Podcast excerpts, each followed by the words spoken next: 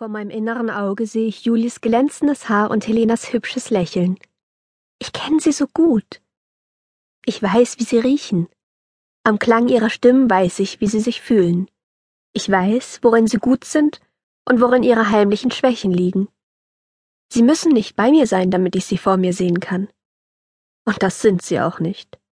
Überhaupt nicht. Ich sitze in meinem Schrank, kneife die Augen fest zusammen und versuche mich zu konzentrieren. Seit einer Woche tun sie so, als würde ich nicht existieren. Dabei sind sie meine besten Freundinnen. Meine einzigen Freundinnen. Mein Magen ist eingeschrumpelt wie eine olle Rosine.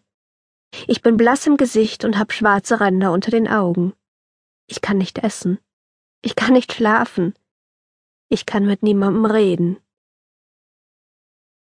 Deshalb sitze ich allein in meinem Schrank, mit dem magischen Buch auf dem Schoß.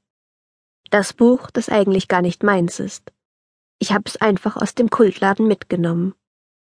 Mir ist schon klar, dass es falsch war. Aber ich wusste einfach nicht, was ich sonst hätte tun sollen. Das Buch ist voll mit magischen Formeln und meine letzte Chance, denn Helena und Julia antworten nicht, wenn ich ihnen schreibe, und sie gehen nicht ran, wenn ich sie anrufe. Im magischen Buch steht, wie man Freundschaften reparieren kann. Eine Sache, die hilft, ist Gedankenübertragung. Dabei kann man eine Nachricht direkt in den Kopf der anderen transportieren. Und das muss mir helfen. Im Buch heißt es, Schließ die Augen fest. Konzentrier dich auf die Person, die du erreichen willst. Spüre, wie die Kräfte deiner Gedanken zur Energie wird, die in Wellen den Raum durchdringt. Hm, ich kneif die Augen fest zusammen und murmle. Helena und Julie, ihr seid meine besten Freundinnen. Kommt zurück zu mir. Ohne euch ist das Leben grau und leer. Ihr seid alles für mich.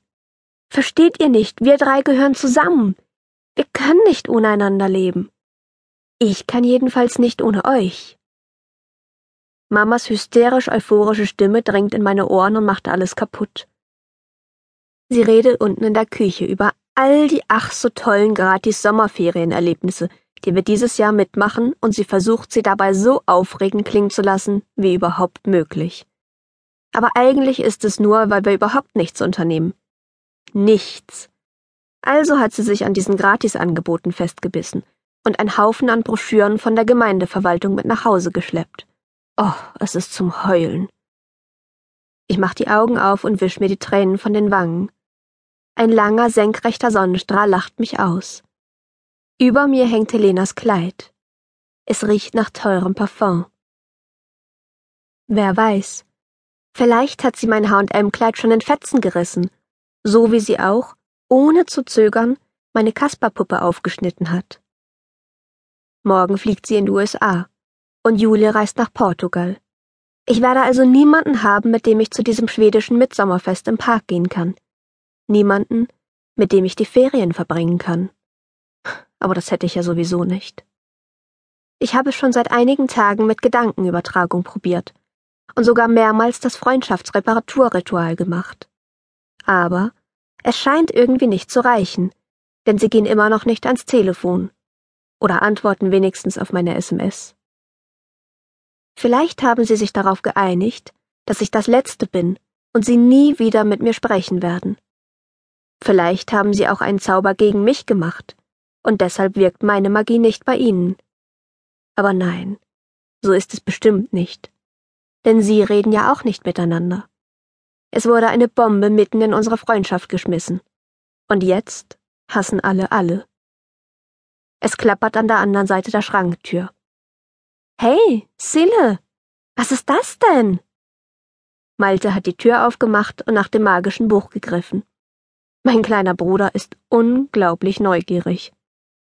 Ah, nur was Langweiliges aus der Schule. Biologie. Ich klapp das Buch zusammen, steck es unter ein paar Kleiderbügel und krabble aus dem Schrank. Was willst du denn? Es gibt Vogelspinnen im Wald, ruft er und hüpft aufgeregt auf und ab. Oh, wie eklig. Mein Fuß ist eingeschlafen, also stampfe ich etwas auf den Boden. Malte stampft auch. Ja, und die essen Menschen. Er macht seine Finger zu Krallen und faucht zwischen seinen Zähnen hindurch. Ach, dieser Hosenschein.